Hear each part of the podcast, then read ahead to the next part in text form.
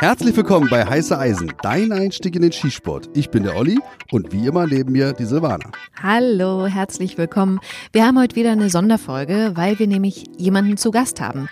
Und zwar den Ivo. Das ist ein Freund von Olli. Der ist 34 Jahre alt und arbeitet bei der Polizei. Ich stelle ihn mal ganz kurz vor, ich nehme dir das jetzt einfach vorweg, Olli. Okay. Der hat Erfahrung im Umgang mit Waffen, weil er bei der Bundeswehr war konkret im Einsatz in Afghanistan für ein paar Monate. Und da sind er und seine Kameraden unter Beschuss gekommen. Und er hat dadurch Erfahrungen gemacht, die, ich glaube, das kann man so sagen, sein Leben verändert haben. Olli, du hast dich mit ihm zum Gespräch getroffen. Vielleicht kannst du noch mal kurz erzählen, er ist ja kein Sportschütze, ne? Ja, genau. Also er war bei der Bundeswehr, ist aber kein Sportschütze. Aber er interessiert sich sehr dafür und er möchte auch Sportschütze werden. Deswegen habe ich ihn auch vor Jahren mal mitgenommen in einen Schützenverein, der beim DSB angesiedelt ist. Das heißt also bei dem Traditionsverband für die Zuhörer nochmal zur Erklärung. Und dann also schreibe ich mal die Situation. Im Vorraum sitzen dann so ältere Herrschaften, gemütlich beim Kaffee oder auch mal ein Bierchen am Abend. Ja, und dann komme ich mit Ivo rein, die kennen mich ja dann auch. Ja, Olli, grüß dich, hi, hi, ja, ihr macht es schon, geht mal allein auf die Bahn, gar kein Problem. Ivo wollte unbedingt mal mein AR-15 schießen. Das ist ein halbautomatisches Gewehr, mit dem ich IPSC-Wettkämpfe schieße. Mhm. Ja, und normalerweise sitzen die dann draußen und hören dann immer so ein dumpfes Geräusch mal alle paar Minuten. Ist ja statisches Präzisionsschießen wird dort zelebriert. Ja, und dann kam Ivo an das Sportgerät und hat dann mal seine Fähigkeiten gezeigt, die er bei der Bundeswehr gelernt hat. Und da draußen sind dann wahrscheinlich paar Kaffee Tassen umgekippt und ein paar Lodenhüte vom Haupt gefallen. Weil er so schnell geschossen hat. Ja, ja, also er hat wirklich aus der entschlossenen Sicherungshaltung in die entschlossene Schießhaltung alles im Stehen und dann wirklich alles in die Zehen rein. Babab, babab, babab. Es hat natürlich nichts mit sportlichem Schießen zu tun, aber das war schon äh, beeindruckend. Ja, ich habe ihm dann, äh, ich habe mir kurz den Rüffel dann eingeholt und habe aber gesagt, ey, alles kein Problem, das, das geht schon in Ordnung bei dir. Und wo habt ihr euch jetzt zum Gespräch getroffen? Wir kommen ja interessanterweise aus der gleichen Hut in Berlin. Und dort haben wir uns auch getroffen, auf öffentlichem Straßenland, wie der Polizist sagen würde. In unserem Auto saßen wir dann ganz konspirativ. Ihr habt ein gemeinsames Auto, sag mal? Haben wir? Nee, haben wir nicht. Wir haben ein gemeinsames Auto. Aber so. in, in, dem Auto habe ich das gesagt. In unserem Auto. Deswegen. In, in unserem, Ach so. und meinem. Entschuldigung. Ja, jedenfalls haben wir uns da getroffen und haben dann da diesen Podcast aufgenommen. Okay, hören wir mal rein wir wünschen euch viel Spaß. Auf jeden Fall, es wird sehr interessant. Viel Spaß. Wie war das, als wir uns das erste Mal gesehen haben? Kannst du dich daran noch erinnern? Ich kann mich noch daran erinnern, ja, das war an der Polizeiakademie. Du warst ja dort beschäftigt, ich war da beschäftigt. Ja, also so wie ich es noch in Erinnerung habe, waren wir uns von Anfang an sympathisch. Wir haben halt unsere Späßchen miteinander gemacht.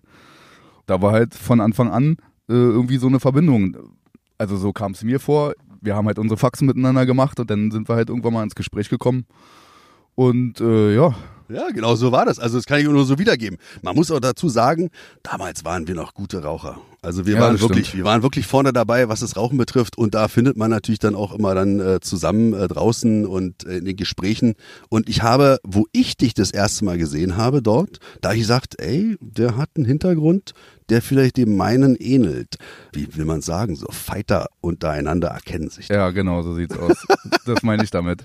Und da kam man dann auch recht schnell ins Gespräch und äh, hat sich dann auch so offenbart. Und das Interessante ist auch, dass wir im selben äh, Studio oder im selben Club unsere ersten Kampfsporterfahrungen haben sammeln können. Erzähl doch mal, wo hast denn du deine Wurzeln im Kampfsport? Also äh, angefangen habe ich mal in der Sportschule Nord, Serbudo Club Berlin in Düsseldorfstraße. Da habe ich so angefangen mit dem Kampfsport und irgendwann äh, hat mir das halt nicht mehr gereicht. Also ich wollte, ich habe äh, im Fernsehen so meine ersten Berührungen mit dem MMA gehabt und dachte mir, äh, das will ich auch machen, das macht Spaß, das ist so das ultimative Bodenkampf und der Kampf im Stand, das war immer das, was ich machen wollte und habe mir dann eigentlich recht schnell eine Sportschule rausgesucht, die zwar nicht in der Nähe ist, aber in Schöneberg, die einen seriösen Eindruck gemacht hat und das war im MMA Berlin. Das ist ja auch absolut äh, eine Institution, was das betrifft in Berlin. Und wir sind ja auch ab und an mal rübergegangen, haben da ein bisschen zusammen gemacht hier, Grappling und so ein Zeugs. Das ist natürlich jetzt uns, muss man auch dazu sagen, uns trennen so 15 Jahre. Dem das haut ungefähr hin so, ja. Grob, genau. Und da sieht man dann halt schon so die Unterschiede. Also ich mit meinem Kinderjudo, gelber Gürtel und äh, habe mich dann schon für Rambo gehalten und diese ganze MMA-Geschichte, das habe ich natürlich alles verpasst. Also das muss man auch dazu sagen. Da bin ich dir schon sehr unterlegen. Aber ähm, wie soll ich mich jetzt retten aus dieser Situation? Du musst jetzt sagen, ey, du hast absolut Olli, du bist eine Maschine. Qualität. Wenn, naja, wenn man sieht, wie du kämpfst, du bist eine Maschine. Okay, Da das äh, kann man nichts sagen. Das, das äh, finde ich jetzt sehr gut. Ein guter Übergang. Kämpfen. Du bist zur Bundeswehr gegangen. Wo bist denn da hingegangen als Saupreuß? Das ist schon, wo du das erzählt hast, da habe ich Genau. gedacht so, wie kann es sein, dass ein Preuße sich berufen fühlt, genau dahin zu gehen, wo du gelandet bist? Erzähl mal. Ist ganz lustig, dass du es so ausdrückst, weil genau den Spruch habe ich da öfters gehört, wo ich stationiert war. Also ich war bei der Bundeswehr stationiert in Berchtesgaden beim Gebirgsjägerbataillon 232. Und was macht ein Preuße hier? Ja, in Bayern, äh, diesen Spruch habe ich öfters gehört. Ja, was macht der da? Ich wollte dahin. Also ich war, wo ich bei der Musterung war, kamen für mich nur zwei Sachen in Frage, weil ich halt auch gesagt habe, ich möchte zu einer guten Einheit, ich möchte zu, erstmal zu einer kämpfenden Einheit, auf jeden Fall nicht zur Luftwaffe. Ist nichts gegen die Kameraden von der Luftwaffe, aber ich wollte halt schon zur Infanterie und zu einer hoch angesehenen Einheit und da kamen eigentlich nur Fallschirmjäger oder Gebirgsjäger in Frage. Und äh, ich habe mich dann halt äh, fürs Gebirgsjägerbataillon entschieden und die sind nun mal in Bayern stationiert. Ja, somit war natürlich klar, dass ein Berliner nach Bayern geht. Und so war das dann halt. Und den Spruch habe ich bestimmt vier, fünf Mal äh, während meiner gesamten Zeit bei der Bundeswehr gehört. Und äh, ja, ich habe halt immer wieder gesagt, naja, warum nicht? Also was macht ein Preuße hier in Bayern? Naja, seinen Dienst macht er hier. Also Ja, aber ich fand es halt sehr interessant, weil auch da wieder diese 15 Jahre, die uns trennen, das hatte ich auch in meiner vorhergehenden Sendung auch mal thematisiert, dass halt diese Bundeswehrzeit auch an mir vorbeiging. Also das war einfach so und es wäre natürlich auch was für mich gewesen. Und diese Gebirgsjäger, also ich kenne die ja auch nur aus dem Fernsehen, hätten mich bestimmt auch fasziniert. Also wenn ich da so sehe, wenn die halt da die Berge hochkraxeln und dann auch Maulesel dabei haben. wa? Ja, Hattet ihr Mulis ist geil. Also unser Bataillon hatte kein, keine Mulis mehr im Einsatz, aber ich glaube, die Kameraden vom Gebirgsjägerbataillon 231 in Bad Reichenhall, die haben noch eine Einheit, die äh, ja an Mulis ausgebildet wird zum Transport von Waffen oder Ausrüstung. Die arbeiten damit noch. Nicht im Einsatz, aber die werden halt noch daran ausgebildet teilweise. Okay, so Rodeo reiten und so, ja, ich verstehe schon. So aber. Ja, aber Waffen. Sind wir ja beim Thema. Wir sind ja ein Sportschützen-Podcast. Du hattest ja auch mal Interesse daran und ich hoffe, du bleibst da auch noch weiter dran, dass wir halt auch dann zusammenkommen und dass wir dich auch mal in die Schiene des Sportschießens kriegen. Aber die Waffen, da interessiert mich jetzt eher mal, die sind bei uns sind es ja Sportgeräte, bei euch beim Militär oder bei uns bei der Polizei generell ist ja sowieso dann, das sind ja nun mal Waffen. Was hattet ihr denn für Waffen dort? Kannst du darauf ein bisschen eingehen? Oder was hast du persönlich für Waffen äh, geschossen? Also ich hatte das Glück, während meiner aktiven Dienstzeit wurde bei uns zum Beispiel das MG4 neu eingeführt von Heckler und Koch. MG4, vorher gab es nur das MG3. Was Neueres, was Maschinengewehre betrifft, gab es zu der Zeit nicht. Und in meiner aktiven Dienstzeit wurde halt das MG4 komplett neu eingeführt. Also ich hatte das Glück, als einer der ersten mit am MG4 aus, ausgebildet zu werden und war sehr interessant, aber halt auch nach wie vor, das MG3 ist zwar älter, eine wirklich alte Waffe, die viele Dienstjahre auf dem Buckel hat, aber ist immer noch ein- eine gute Waffe, sage ich mal, die, die hat einen zweckmäßigen Einsatz für das, was es da ist. Ansonsten bin ich natürlich mit dem G36 in Berührung gekommen. Da wollte ich, da wollte ich, Entschuldigung, dass ich unterbreche, aber da wollte ich unbedingt mal einhaken, nämlich jetzt mal auch von so einem Profi mal, auch für mich jetzt interessant, diese ganzen Diskussionen damals, die um das G36 sich rankten, also bezüglich der Fähigkeit äh, des als Ja, ich Vollautomat, weiß, was du meinst. ähm, wurde ja dann abgeschafft. Hast, kannst du das bestätigen? Also unsere Erfahrungen mit dem G36 im Einsatz in Afghanistan waren ähnliche Erfahrungen, nicht die gleichen Erfahrungen, die Kameraden gemacht haben. Ich glaube, das bezieht sich, diese Feuerprobe vom G36 kam halt erst, wo Kameraden dann wirklich lange im Feuerkampf standen. So ein kleiner Auszug aus dem Feuerkampf, wie ich ihn erlebt habe. Es waren eher diese Hit-and-Run-Sachen, die man so erlebt hat. Auf uns wurde geschossen, wir haben zurückgeschossen, die haben sich zurückgezogen. Also die Belastung, unter dem das Gewehr stand, war dementsprechend nicht wirklich hoch. Und daher gab es halt kaum Ausfälle von dem Gewehr, was das betrifft. Aber wo zum Beispiel diese Karfreitagsgefechte waren von den Kameraden der falsche Mega, da hat, wo wirklich unter Stunden die Kameraden unter Feuerkampf standen, da hat man dann halt auch gemerkt, dass auch so ein G36 irgendwann an seine Grenzen kommt und der Streukreis irgendwann natürlich dementsprechend hoch war, weil die Rohre so heiß geschossen waren, dass das Gewehr natürlich nicht mehr so funktioniert hat, wie es eigentlich sollte. Bei uns war eher das Problem, was wir beim G36 auch gemerkt haben, der Sand, sage ich mal, der aufgewirbelt wird, wenn man auf Patrouille ist unterwegs. Also es war, das G36 war sehr störanfällig, was äh, so Sandpartikel betrifft, die einfach ins Gewehr kommen, ist halt normal. Da war natürlich das Gewehr, was wir auch im Einsatz hatten, was wieder reaktiviert wurde für unsere ZF-Schützen, war das G3. Und da hat man halt die Erfahrung gemacht, das G3 ist wirklich zuverlässig, egal ob da äh, Sand, sage ich mal, im Gewehr reinkommt. Das G3 funktioniert. Das G36 hat dann und wann auch schon mal eine Ladehemmung gehabt, weil halt Sand ins Gewehr gekommen ist. Und dementsprechend anfällig war dieses G36 schon. Also man hat da schon die ersten äh, Unterschiede gemerkt und auch gemerkt, dass das G36 ursprünglich auch nicht für so eine Einsätze konzipiert war, sondern eigentlich ja, über die vorherrschenden Witterungsverhältnisse, sage ich mal, wie wir sie hier in Deutschland haben. Und nicht für Einsatzländer wie Afghanistan. Hm, verstehe. Das ist mega interessant alles. Lass uns aber mal den Sprung zum Sportschießen jetzt auch mal versuchen. Also das G36 kannst du ja auch in der Zivilvariante erwerben. Als legaler Waffenbesitzer kannst du das ja auf deine WBK eintragen lassen. Nur mit Einzelfeuer halt. Absolut, wollte ich gerade sagen, genau. Unterbrich mich nicht bitte immer. Ich gebe mir Mühe, ich gebe mir Mühe.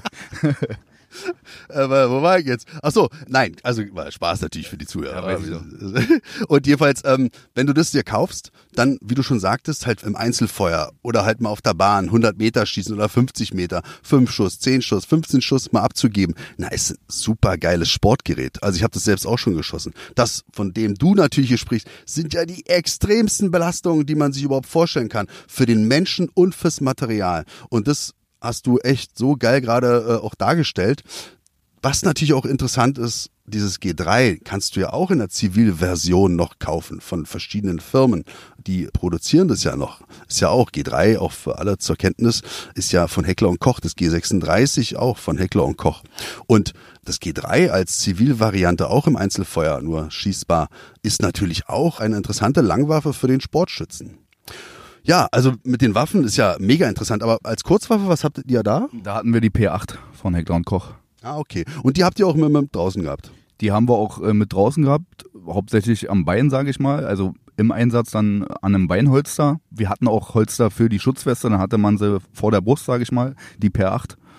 Aber äh, hauptsächlich hat man sie am Bein getragen, genau. Okay, was mich interessiert als Polizist, weil wir, wenn wir unsere Waffe jetzt kriegen, dann haben wir ja eine gewisse Anzahl an Patronen dabei. Also Darüber hinaus ist es da in Afghanistan ähnlich oder entscheidest du selber, wie viel Munition du mitnimmst oder wird dir auch nur gewisse äh, Patronenanzahl zur Verfügung gestellt? Also ich sag mal so, es kommt immer darauf an, welche Funktion man im Einsatz hat. Also ich war als Richtschütze eingesetzt. Richtschützen sind die, die, sage ich mal, auf Patrouille auf dem Panzer selber immer als erstes das Feuer erwidern, wenn auf die Patrouille geschossen wird und dementsprechend konnte ich auch selber entscheiden, wie viel Munition ich am Mann habe. Natürlich wird von mir vorausgesetzt, dass es natürlich zweckmäßig ist. Also ich habe mir zum Beispiel immer so ein Endlosgurt für meinen MG3 gebaut. Endlosgurt nennt man es, weil man halt mehrere Munitionsketten aneinander äh, hakt, sodass man halt praktisch eigentlich nicht mehr nachladen muss, das MG3. Und das hast du dann umgehangen, so Rambo-Style? Nee, ich hab's einfach, ich, ich bin Oberluke ja gewesen, also im, im Panzer an meinem MG3 und das war lafettiert, ich war Oberluke und ich habe die Kette einfach praktisch in den Panzerinnenraum runterhängen lassen, also ins Fahrzeug reinhängen lassen. Okay, das kann ich mir bildlich vorstellen.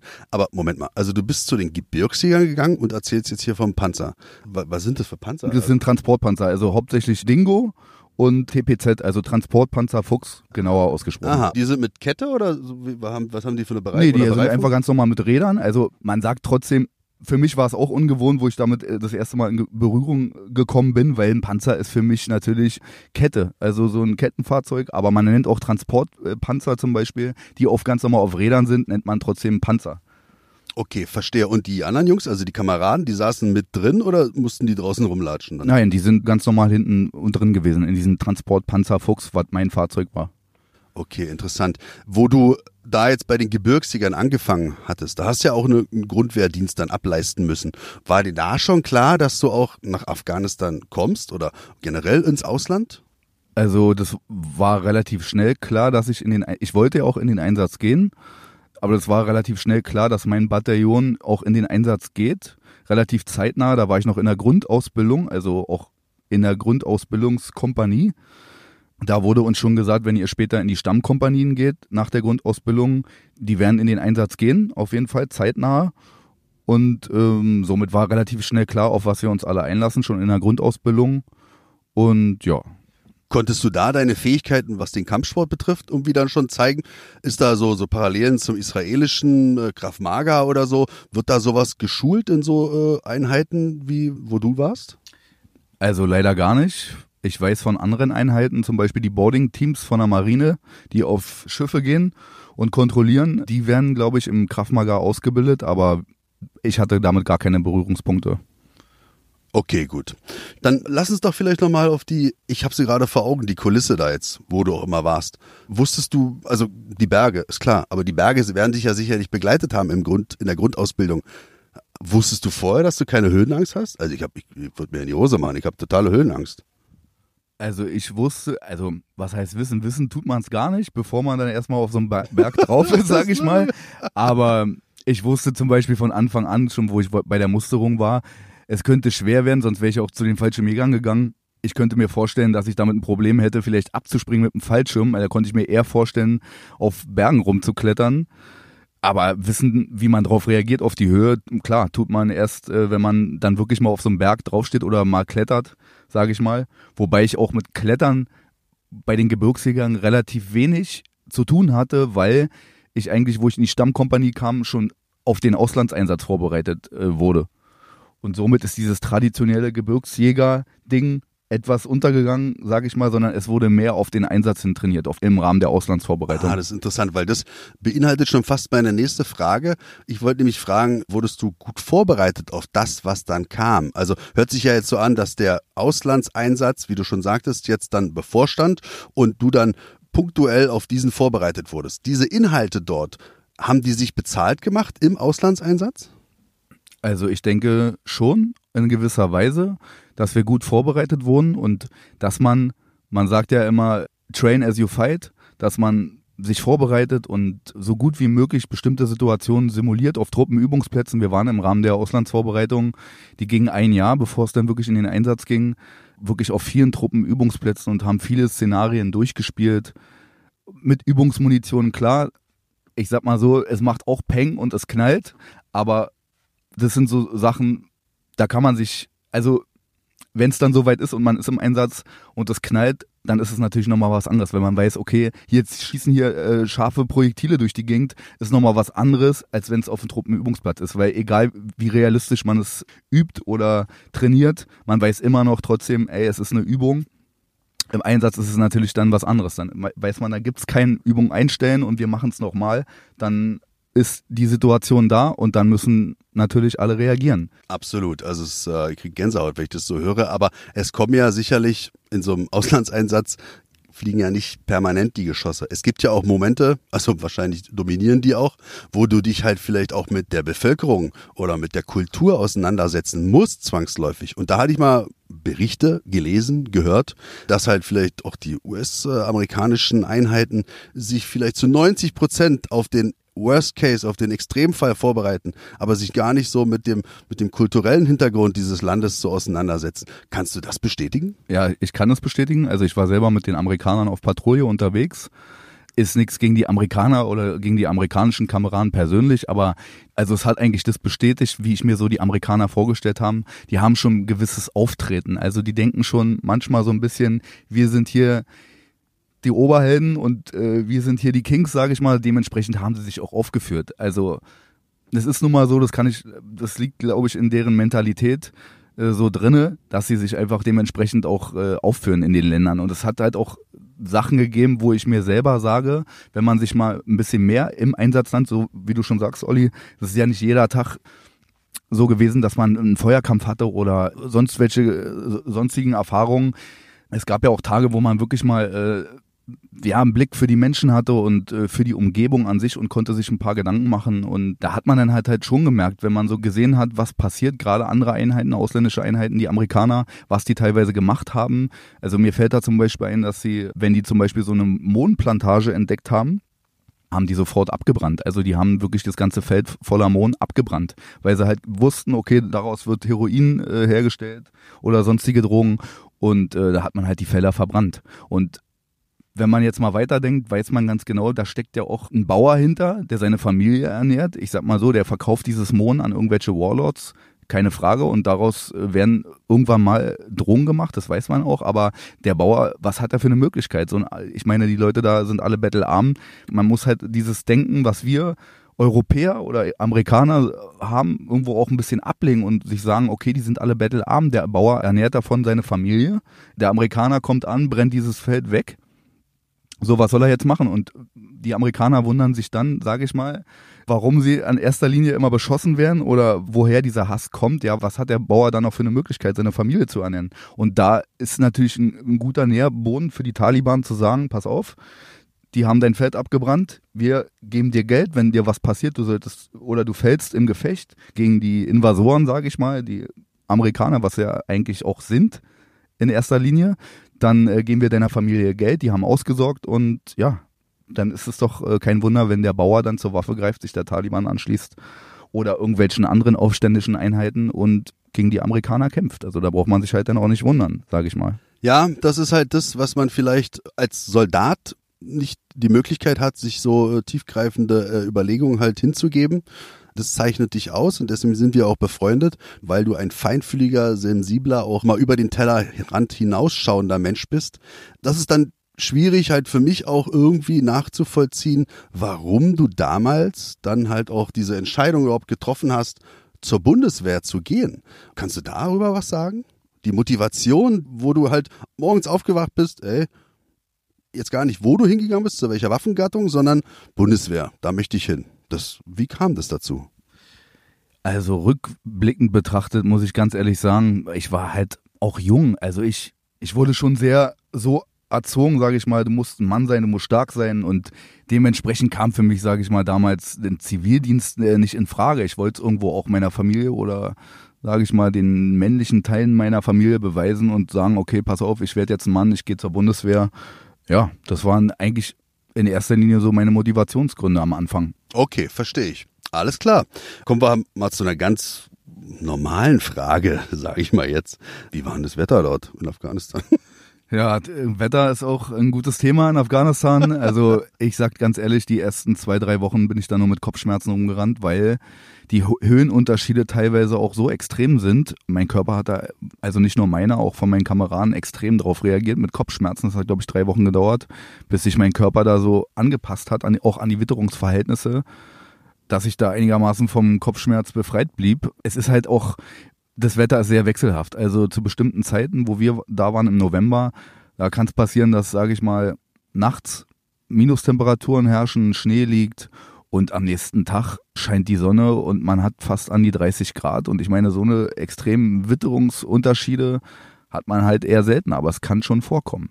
So, deswegen muss man auch dementsprechend immer viel Ausrüstung mithaben, wenn man draußen ist. Wow, jetzt kommen wir mal, da muss man einhaken. Jetzt kommen wir zum guten Punkt. Ausrüstung. Also mhm. wir sind ja keine Gear-Nerds. Aber äh, man guckt ja schon immer so, was man im Fernsehen so sieht. Ich möchte jetzt aber, du bist ja nicht mehr bei der Bundeswehr, also können wir auch da mal kritisch hinterfragen. Hat die Bundeswehr in ihrem Sortiment oder was du da kriegst in der Kleiderkammer, ist das gut oder ist das alles Schrott? Also was die Ausrüstung betrifft, zu der Zeit war es eine Katastrophe, muss ich ganz ehrlich sagen. Weiß auch jeder. Gerade zu der Zeit, sage ich mal, wo wir im Einsatz waren. Sag mal die, das Jahr, wann warst du da? Also ich war von 2008 bis 2009 da. Okay, alles klar. Erzähl weiter, Entschuldigung. Ich wollte dich gar kein Problem, gar kein Problem. Und gerade in dem Zeitraum von 2008 bis 2011 war wirklich auf gut Deutsch gesagt, sage ich mal, die Kacke am Dampfen in dem Gebiet, wo wir waren. Also wir waren in Kundus, da sind auch die meisten Kameraden gefallen. Und ähm, ja, da war es eigentlich eine Schande für das, was wir dort leisten sollten, an Ausrüstung haben, sage ich mal. Also es ging schon los bei der persönlichen Ausstattung, was die Bekleidung betrifft. Wir haben uns den Großteil selber beschafft, teilweise ins Einsatzland über ASMC.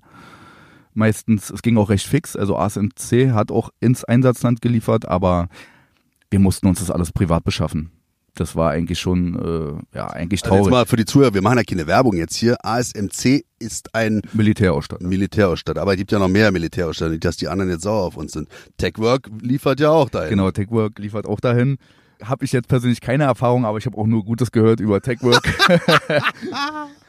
okay, machen wir weiter. Du hast mal, du hast ja mal erzählt, dass ihr irgendwie einen Kompanieleiter oder keine Ahnung, wie sich das da schimpft, äh, gehabt hat. Der hat euch alle antreten lassen. Dann hat er gesehen, dass ihr Sachen am Körper tragt, die jetzt nicht aus der Kleiderkammer stammten.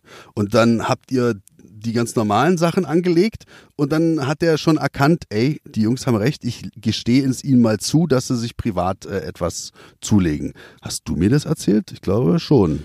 Äh, kann ich mich jetzt nicht dran erinnern. Hatte, kann sich denn keiner irgendwie an mich oder was ich erzähle? Wir hatten so eine ähnliche, es gab aber so eine ähnliche Situation im Einsatz direkt, dass sich irgendwann, sage ich mal, Offiziere, die eigentlich nur im Feldlager waren, ja, und eigentlich nicht draußen waren, darüber, ja, echauffiert haben, dass wir teilweise aussahen wie halbe Kommandos mit unseren KSK-Hosen und Smogs und sich darüber echauffiert haben, warum wir nicht ganz normal unsere Felduniformen tragen und das dienstlich gelieferte Zeug. Das gab's schon, bis halt, wie gesagt, entsprechende Leute mit dem gleichen Dienstgrad oder so, denen halt mal erklärt haben, diesen Leuten aus dem Stab, ey, pass auf, die Jungs sind draußen, ja, die sind wirklich draußen im Dreck, das macht schon, das ist alles zweckmäßig, was sie da tragen, das macht schon Sinn und ob man denn nicht andere Probleme habe als die Kameraden, die draußen sind, ja, mit dem Finger drauf zu zeigen, was die da für Ausrüstung tragen, das ist schon halt irgendwo, ja, traurig. Tja, manchmal, manche Offiziere haben halt den falschen Job, wa? Kann man schon ja, so sagen. Schon, ja. ja, das ist aber wahrscheinlich überall so. Nicht nur beim Militär oder bei der Polizei. Aber gutes Stichwort, Kommandosoldaten. Habt ihr mit denen zu tun gehabt? Hatten wir. Also ich habe selber Kommandosoldaten kennengelernt, meine Kameraden auch, aber halt auch meistens immer nur für ein paar Tage. Also man hat sie erkannt, sage ich mal, im Feldlager. Die sind halt, man muss schon sagen, es ist so wie im Film, wie man es teilweise sieht, auch bei anderen Spezialeinheiten. Die nehmen sich mehr raus als üblich, auch im Feldlager. Also sage ich mal, es würde keiner mit Badelatschen durchs Feldlager marschieren, Vollbart und eine Jeans an, aber obenrum militärisch mit Flecktarn, ohne Namensschiller, ohne Dienstgradabzeichen. Aber wie waren die im täglichen im, im Umgang mit euch? Ganz relaxed, Super. ganz cool? Super, also ich habe nur gute Erfahrungen mit denen gemacht, wenn man mal zusammen mit denen gesessen hat und sich unterhalten hat, dann ging es auch eigentlich nicht um dienstliche Sachen, sondern eigentlich mehr ums Private. Und die waren alle super entspannt. Also für die paar Tage, mit denen ich zu tun hatte, waren die super entspannt, sehr umgänglich, null abgehoben. Also ich dachte immer, so Spezialeinheiten, die sind dann immer hochnäsig oder abgehoben, aber gar nicht. Also die waren sehr, die haben sich schon geführt als Teil der Truppe und nicht als irgendwas. Die haben, klar, die haben einen anderen Auftrag, andere Aufträge als wir, aber die sind trotzdem Teil der Bundeswehr und äh, verhalten sich auch dementsprechend. Und das ist, glaube ich, ganz, ganz wichtig. Diese Erfahrung habe ich halt auch sammeln müssen bei der Polizei. Sobald halt irgendeine Einheit, ob nur Kommando oder was weiß ich, wie die sich manchmal schimpfen, denkt halt, sie haben irgendeinen elitären Status und heben sich irgendwie ab von der normalen Masse, dann hat nicht die normale Masse ein Problem, sondern hat diese elitäre Einheit nämlich ein ordentliches Problem. Das ist ganz, ganz schwierig und ist fatal und da kommen dann auch wieder die Offiziere ins Boot, die darauf achten müssen, dass es halt nicht zu solchen äh, Szenarien kommt. Äh? Ja. Ivo will rauchen. Also, Ivo möchte jetzt eine Zigarettenpause machen. Weil, so nämlich, aus. ja, ja, warte mal. Aber wir sitzen ja hier bei schönstem Wetter, draußen scheint die Sonne und wir sitzen im Auto. Motor läuft nicht, weil aus äh, ökologischen Gründen haben wir die Klimaanlage jetzt ausgemacht, aber Fenster sind natürlich oben. Wir schwitzen uns hier richtig ein ab. Aber alles für heiße Eisen, alles für euch. Aber Ivo, die Zigarette muss noch kurz warten. Eine Frage habe ich noch. Andere Nationen waren ja auch im Afghanistan-Einsatz. Mit welchen hast du da zu tun gehabt? Also neben den Amerikanern waren natürlich auch Kroaten da. Also aus Kroatien. Ah, Sehr lustig. Hrvatska, Živela Hrvatska. Also waren doch die Besten bestimmt, oder? Auf jeden Fall, auf jeden Fall. Was das Trinken betrifft, auf jeden Fall. Kann ich nur bestätigen. Nein, Quatsch. Nein, Spaß. Nee, waren auch sehr nette Leute, sehr gute Kameraden das Lustigste, was mir da gerade einfällt, so ich habe äh, auch selbst italienische Einheiten einmal gesehen. Also habe ich mir sagen lassen, dass es wohl Italiener sind. Und ja, war halt sehr lustig, die anzusehen da mit ihrem, die hatten grün, so als Tarn an, grün-schwarz. Ich glaube, das ist Woodlands, glaube ich noch, was die so als, als Tarnung hatten. Woodlands schimpft sich das. Und ja, gegelte Haare, So Gigolo-mäßig war ein lustiger Anblick irgendwie so, also in, in, so einem bedrohlichen Umfeld trotzdem noch so auf seine Haar, Haare zu achten und so war halt so typisch, musste ich halt immer lachen so. So Italiener war halt eine lustige Erfahrung. Ja. das ist ja Wahnsinn. Was haben die für eine Bewaffnung? Hast du da irgendeine Waffen gesehen? Nee, das Einzige, was ich erkennen konnte, war eine Beretta als ah, okay, Pistole. Klar, macht Sinn, ja. Ja, aber ansonsten konnte ich weitere Bewaffnung gar nicht erkennen. Aber es war ein lustiger Anblick auf jeden Fall. Russen oder so waren da nicht? Nee, gar nicht, gar nicht. Die einzigen Überbleibsel der Russen haben wir gefunden.